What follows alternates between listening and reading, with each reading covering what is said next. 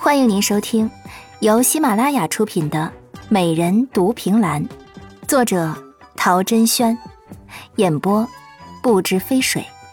欢迎订阅。第三集，多了个债主。对一个手无缚鸡之力的黄花大闺女，你怎么可以这么狠心？顾嫣嫣摆出一副渲然欲泣的表情，实则。悄悄拨开右手食指戒指上的暗器开关，打算趁他不备，用里面的毒针好好扎他几下。就算他会医术，也不可能恰好是个抗毒的体质。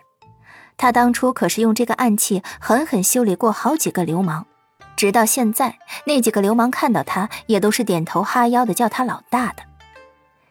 无心公子瞄了他一眼，薄厚适中的嘴唇突然洋溢起一抹绝美的笑容来。他盯着他，笑着说：“那你是黄花大闺女呢，还是手无缚鸡之力？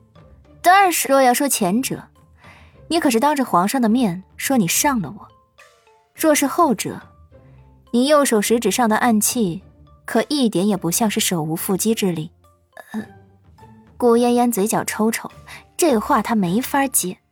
哦，又一不小心多说了几句，再加八十两。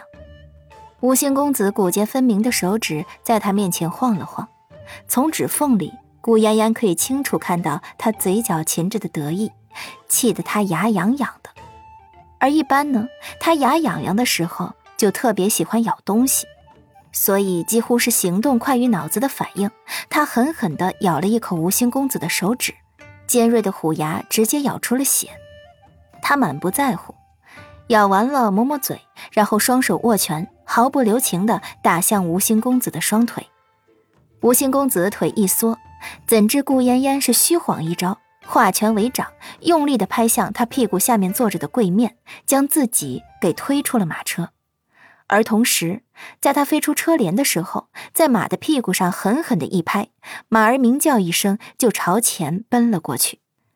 他这一握一拍一打，皆是一气呵成，动作行云流水，十分爽快。这也是他那三脚猫的功夫里练就的最登得上颜面的了，登不上颜面的，就是落下马车的时候没控制好力道，又让可怜的屁股受到了第三次的伤。好你个！他愤愤地瞪着马车半晌，忽然反应过来，还不知道这个妖孽的名字，所以他拍拍手，给他起了一个十分响亮的别称——铁公鸭。然后他就带着一身的伤，一路上骂骂咧咧的回了相府。彼时的相爷正上朝回来，从秋月口中听闻顺利上了马车，十分的开心。一见自家女儿回来，还亲自上前迎接：“闺女啊，辛苦了，快来歇歇。”秋叶，让人立刻传膳。是，奴婢这就去。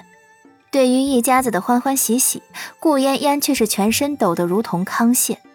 他家老爹这一声闺女，着实把他叫得鸡皮疙瘩全起，十分的不自在。闺女。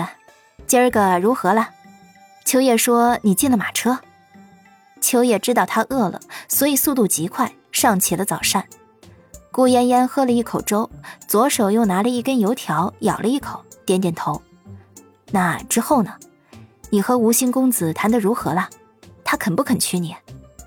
顾嫣嫣咽下嘴巴里的油条，眼睛又盯着桌子上的桃花糕，脑子里琢磨着顾青竹的话，迟疑了半晌。